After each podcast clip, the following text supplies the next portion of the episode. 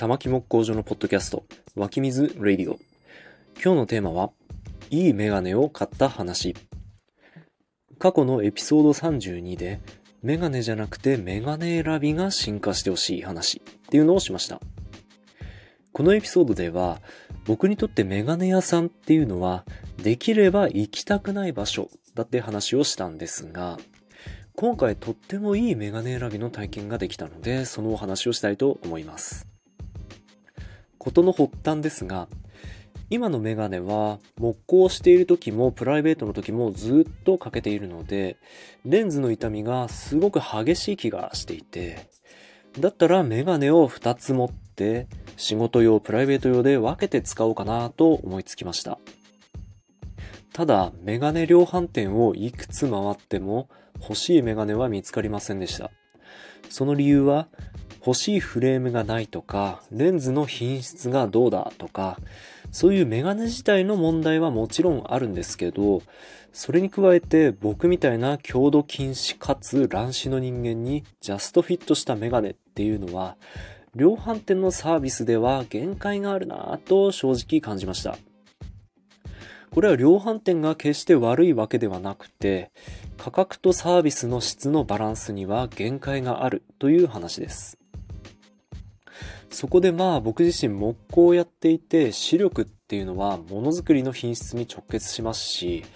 せっかくならメガネにとことんこだわったメガネ屋さんから一生使えるメガネを買ってみたいと思うようになりまして、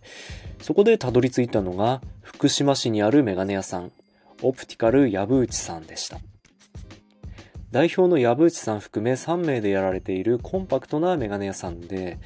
僕の家から下道で2時間ぐらいはかかるんですが、結論から言って本当に最高のメガネ屋さんでした。きっかけは藪内さんのインスタで強度禁止の人向けのフェアという文字を見たことでした。強度禁止の人が感じるレンズが重い、目が小さく見えてしまうといった悩みに対応した小さめフレームのメガネを特集していると聞きまして、これはもう行くしかないなと思いました。福島県庁通りの商店街の並びにあって、お店の外観も店内も落ち着いたおしゃれなデザイン。そして光の差し込む感じとか優しくて柔らかい雰囲気なんですよ。販売しているメガネも今まで見たことがないおしゃれなブランドのものばかりで、国内外のクラフトマンシップに溢れたフレームがずらりと並んでいます。そして何より店員さんのメガネ愛っていうのを強く感じました。お店に入った瞬間にスッと声をかけてくださって、で、僕がインスタを見てこういうメガネが欲しいなって思ってて、なんかいいのありますかね？みたいな相談をすると、パパッと何種類かのメガネを持ってきてくださって、これなんかどうですか？とか、このメガネはこういうブランドでここにこだわりがあってとか、ここめっちゃかっこいいですよねとか、あとお客さんの顔の形からいくとこういうタイプも似合いますよねとか、とにかく今までにない体験ができました。さっきも言ったように、僕自身物を買うなら、その物へのこだわりとか背景とか、どんな人から買うかっていうのをすごく重要視するようになってきているので、この最初のやりとりだけで、あ、ここならきっといいメガネが見つかるなって確信できました。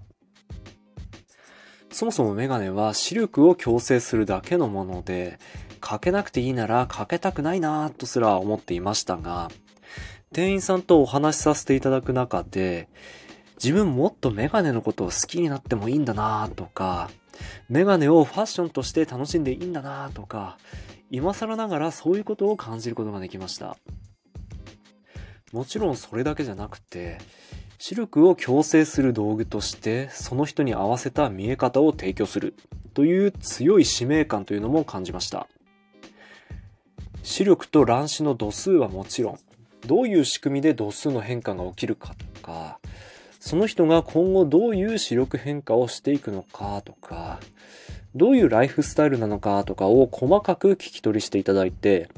それを踏まえて今、どんな度数のメガネを作るべきなのかを、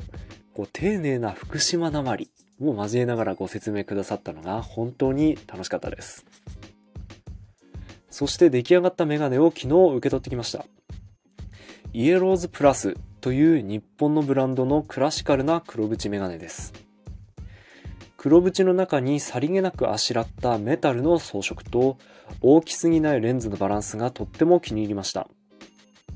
レンズを交換しながら使えば一生使えるメガネだと太鼓判をいただいたので長く愛用していこうと思います。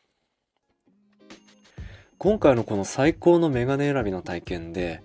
物を作って誰かに届けるってこういうことだよなぁと実感しました。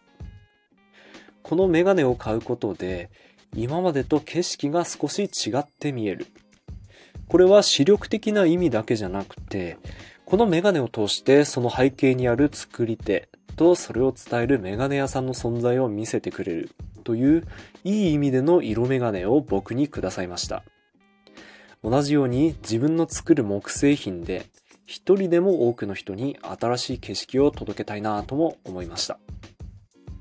もしメガネを作りたいと思ってる方には、迷わずオプティカル矢内さんをご紹介します。矢内さん、ありがとうございました。これからもよろしくお願いします。